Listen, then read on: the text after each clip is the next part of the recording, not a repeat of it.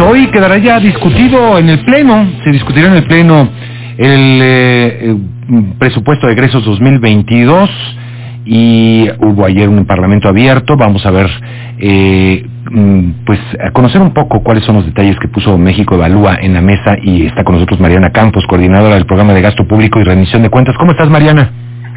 Mario, ¿qué tal? Me da mucho gusto saludarte. Perdón, la ley de ingresos es la que se va a discutir hoy ya en el Senado y parece que va a aprobarse así, sin ningún... Es correcto, la miscelánea. claro, la miscelánea. Este, y bueno, eh, han participado en este Parlamento abierto sobre el presupuesto de egresos 2022. Señalabas ayer, eh, sí, un gasto mayor en, en, salud, por ejemplo, en las políticas de salud, pero que hace falta un poco detallar a dónde está yendo ese gasto, Mariana.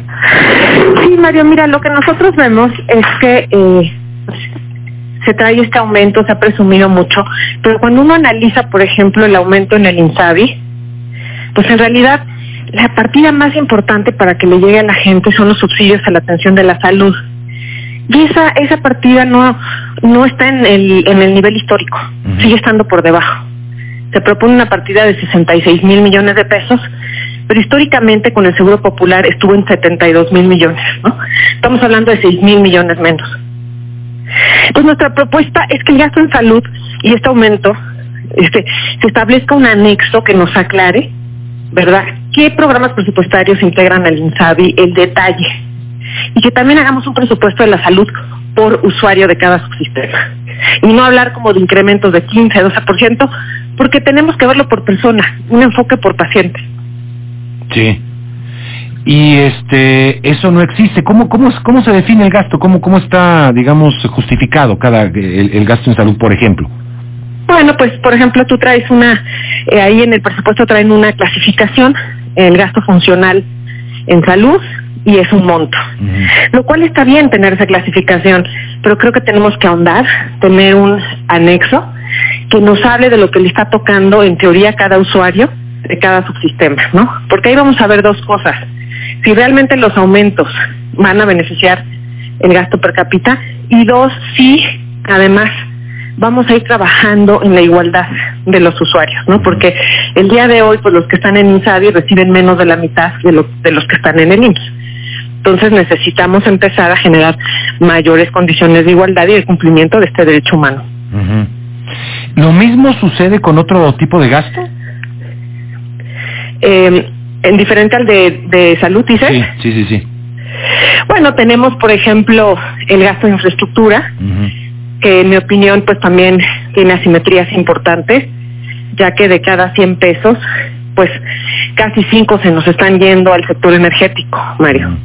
Y tampoco se nos aclara, por ejemplo, cuánto de este gasto va a ir aumentando esta proporción por esta reforma en caso de que esté aprobada en algún momento y muy poco dinero se nos esté yendo a la infraestructura de la salud y de la educación, ¿no? Solamente dos pesitos. Entonces, bueno, ayer se informaba, por ejemplo, que aumentó en 60 mil millones de pesos el presupuesto para el Tren Maya. Exactamente, ese, es una el proyecto más beneficiado. propuesto de una cartera.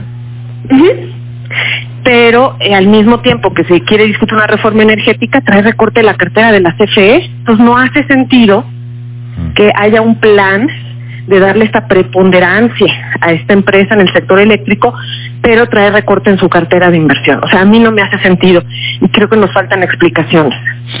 Oye, eh, también el gasto a pues a las instituciones de, eh, militares de nuestro país aumenta muchísimo, ¿no? Para el 2022.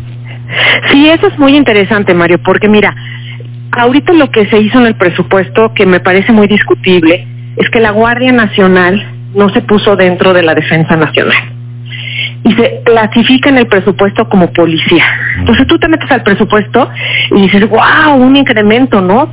Para las fuerzas policiales, pero en realidad es para la Guardia Nacional, pues que es una estrategia de militarización.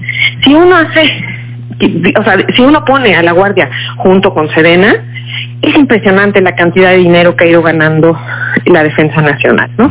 Es decir, la militarización. Estamos hablando de que en 2014 las instancias de seguridad pública y justicia civiles recibían el mismo presupuesto que las militares. Y a 2022 las militares ya van a tener un presupuesto, presupuesto cuatro veces mayor. Entonces sí, Eh, pero eso en contraste con el abandono del fortalecimiento de las fuerzas policiales de los estados y los municipios, en donde ya desde el año pasado no existen recursos para los municipios que tienen más violencia. Y es que estamos en ese limbo, ¿no? La Guardia Nacional presupuestariamente de quién dependería, Mariana. Pues mira, yo creo que es, eh, pues es la milicia, ¿no? Yo creo que ya se ha discutido mucho, es la milicia. Entonces me parece que es un presupuesto militar. De plano. Eh, y creo que lo más grave, Mario, porque pues se ha justificado que temporalmente, lo más grave es no estar invirtiendo en el proceso, en el proceso alterno, ¿no? Que es fortalecer las corporaciones policiales a nivel local. No, se fue por otro lado la estrategia, o sea, no, no, no es estrategia, esa no es la estrategia definitivamente, lo tenemos creo que ya también bastante claro. Ahora, este, así en términos generales, con todo lo que me acabas de decir, del presupuesto militar, del asunto de la infraestructura, del asunto de salud, ¿cuál es tu percepción en general del presupuesto 2022?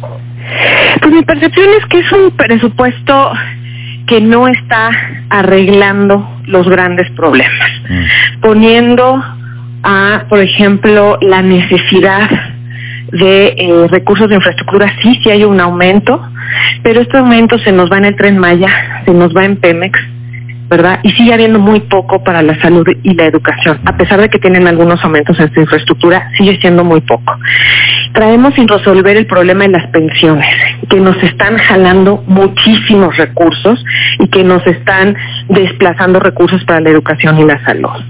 Traemos algunos aumentos en el gasto en salud, pero que no están reflejados en la partida de subsidios de atención a la salud del INSABI, ¿no? Traemos el abandono de las fuerzas eh, policiales a nivel estatal y local, ¿no? Entonces, creo que es un es un presupuesto que intenta resarcir algunas cosas pero no lo no, no no lo logra. Y en gran parte Mario porque pues no se ha querido discutir una verdadera reforma fiscal en donde atendamos asuntos del gasto y de los ingresos. Claro. y bueno es un presupuesto que además ya se olvida bastante el tema de la austeridad. O sea hay un endeudamiento relevante bueno, pues ahí está el panorama. Eh, ¿Dónde podemos revisar un parte de lo que ustedes han analizado, Mariana? Con mucho gusto, Mario. Este, pueden en la página de México Evalúa meterse a los números de erario, que es esta editorial que sacamos con análisis de presupuesto mensual, trimestral y por supuesto ahorita un análisis muy amplio de distintos temas del eh, proyecto de presupuesto 2022. Pues te agradezco mucho por platicar con el auditorio, Mariana. No, gracias a ti, María. Hasta luego. Buen día. Que tengas un gran día también, coordinadora del programa de gasto público y rendición de cuentas.